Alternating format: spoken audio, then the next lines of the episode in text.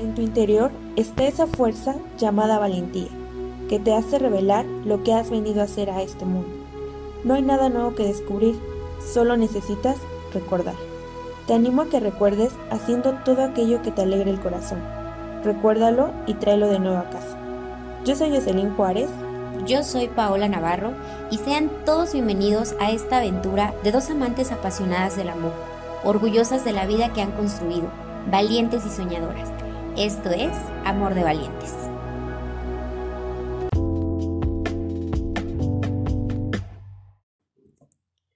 Hola, bienvenidos a un nuevo episodio de Amor de Valientes. Eh, hola Pau, ¿cómo estás? Hola Jos, muy bien, muchas gracias. Bienvenidos sean todos a este nuevo episodio. Donde, ¿De qué vamos a hablar hoy, Jos? Cuéntanos. El día de hoy eh, vamos a hablar del miedo. El miedo. Esta, esta palabra que nos quedó resonando del episodio pasado, de una frase con la que terminamos, que fue no tengas miedo, aumenta tu valor. Esto sí nos hizo reflexionar mucho, ¿no? Porque no siempre se habla del miedo. Entonces queremos tratarlos eh, lo bueno, lo malo y lo que no es eh, acerca de este tema. Entonces, comenzando, pues el miedo sabemos que es un instinto de supervivencia, es un estado natural de la mente, es una sensación desagradable que todos hemos llegado a experimentar en un momento de nuestras vidas. Pero ¿para qué hablar de esto? ¿Por qué hablar de esto? Mira, yo creo que sí es un tema muy controversial incluso, este, porque pues el miedo, mm, como tú bien lo dijiste, es un estado natural de la mente. Yo me quedo con eso porque, y también un estado de un, un instinto de supervivencia que nos ayuda demasiado, pero no lo enfocamos tan bien, ¿sabes? Sí. Entonces, mira, yo creo que la vida debería estar rodeada de amor y no de miedo. No sé si tú estás preguntando, pero eh, pues en todo momento y a todas horas estamos rodeadas de miedo. O sea, miedo a lo desconocido, miedo incluso a lo que conocemos, miedo a vivir, miedo a morir, miedo a que nos han dicho del cielo y el infierno, ¿no? Miedo a no pertenecer, no ser, a no ser una buena madre, a no ser una buena hija, miedo de no ser nadie incluso, ¿no? Yo creo que eh, en todo momento el miedo está latente. O sea, sí, aparte es algo que nos han ido inculcando, ¿no? Porque de niños, pues nadie tiene miedo, ningún niño nace con miedo, simplemente que nuestros padres o la sociedad en la que vivimos son las que nos van orientando a tener de no hagas esto porque es malo, no hagas esto porque te va a pasar, va a venir el coco, por ejemplo, ¿no? Entonces esas cosas son las que te hacen tener miedo. Exacto. Y aparte que el miedo te empieza a limitar, ¿no? Lo que decíamos en podcast pasados, te empieza a limitar de de verdad descubrirte quién eres, de de verdad potencializarte, de encontrarte y al mismo tiempo expandirte hacia lo demás, ¿no? Hacia lo, a, lo, a tu más alto destino, como dicen por ahí, no sé. Sí, que tú sigas tus propias creencias y no lo que dice la manada. Exacto. Aparte de que también yo creo que una de las cosas es que te impide ser libre.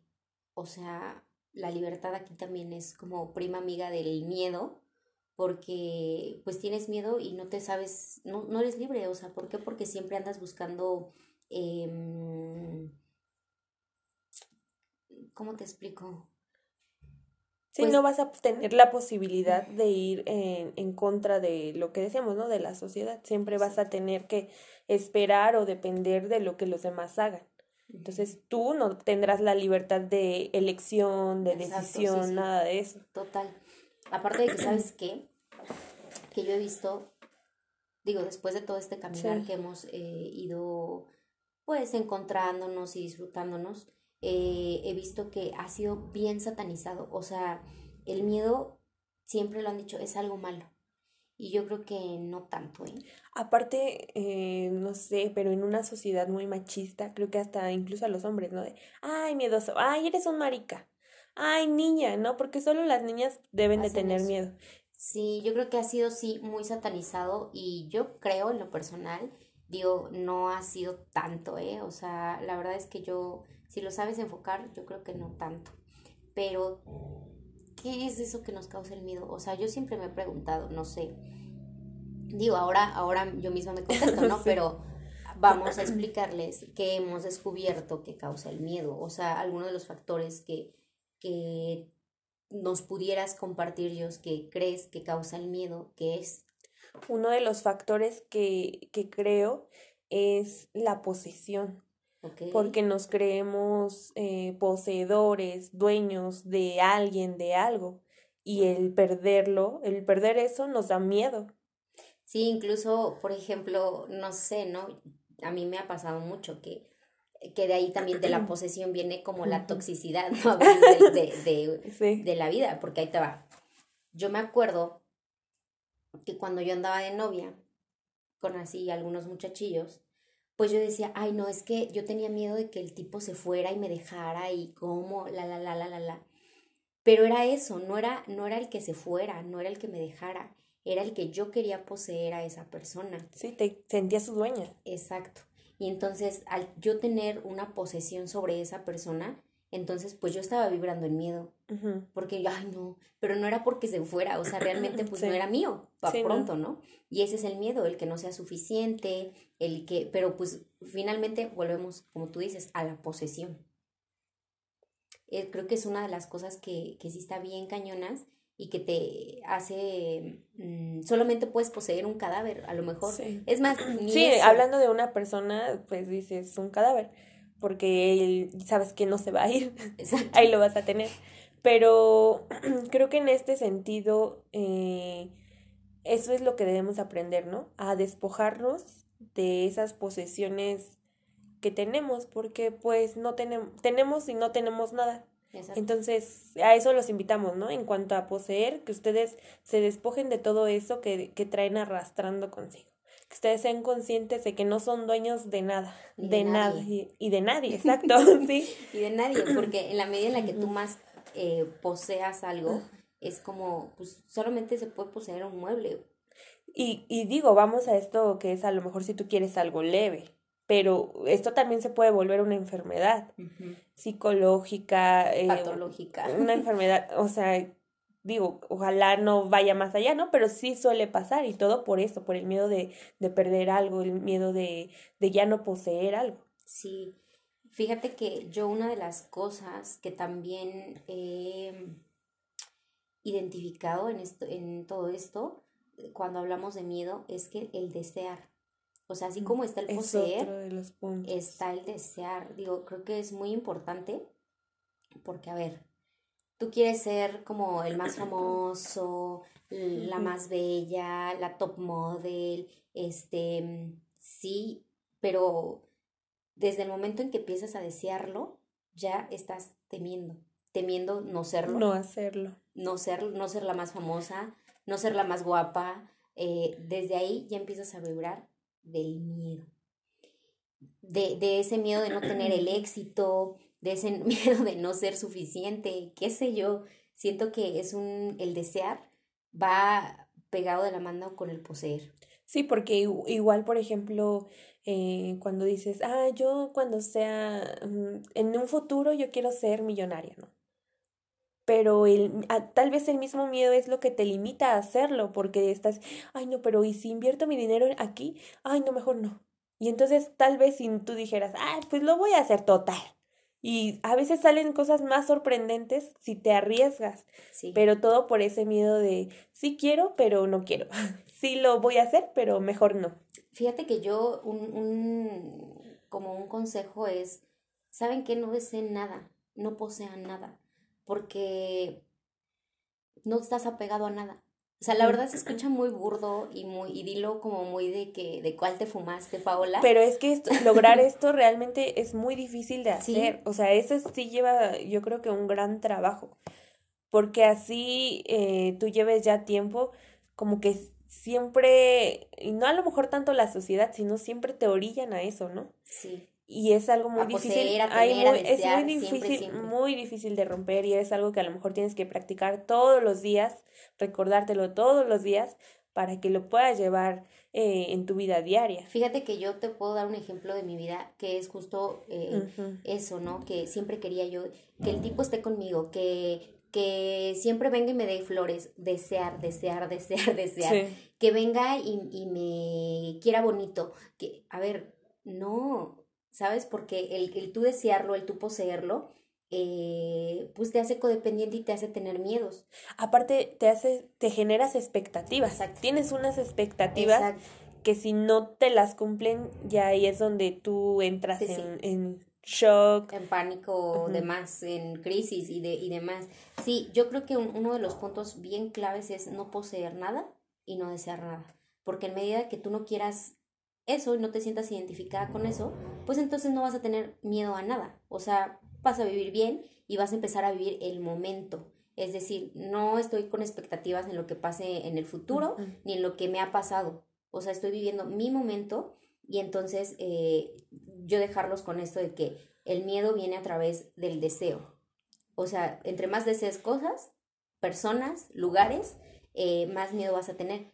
Pero es a lo mismo que yo te decía. O sea, obviamente una cosa nos los han enfocado mal, ¿no? De que, a ver, si tienes eh, el miedo es malo, pero no, o sea, yo ahí es donde también es un poco contradictorio si tú quieres, pero creo que si lo sabes enfocar em, en las partes de tu vida donde, lo, donde quieras obtener el miedo como algo bueno y, el, y como usarlo a tu favor, el miedo usarlo a tu favor, así, yo con eso me quedaría, o sea. Si realmente que tú emplees el miedo para cosas que a ti te convengan, ¿no? Usarlo a tu favor, y creo que es lo que más representa esta parte. De, de cualquier forma, por ejemplo, tenemos el miedo, jamás vamos a poder eh, evitar esto. Sí, porque es una constante en nuestra vida. O sea, eso ahí va a estar latente. ¿Qué vamos a hacer para no tener ese miedo? ¿O qué vamos a hacer para usar ese miedo a nuestro favor? Újules. La pregunta del millón. ¿Qué vamos a hacer? Pues mira, yo en lo personal es como, ok, tienes ese miedo, ya lo identificaste. Eh, yo en lo personal es atentar contra él.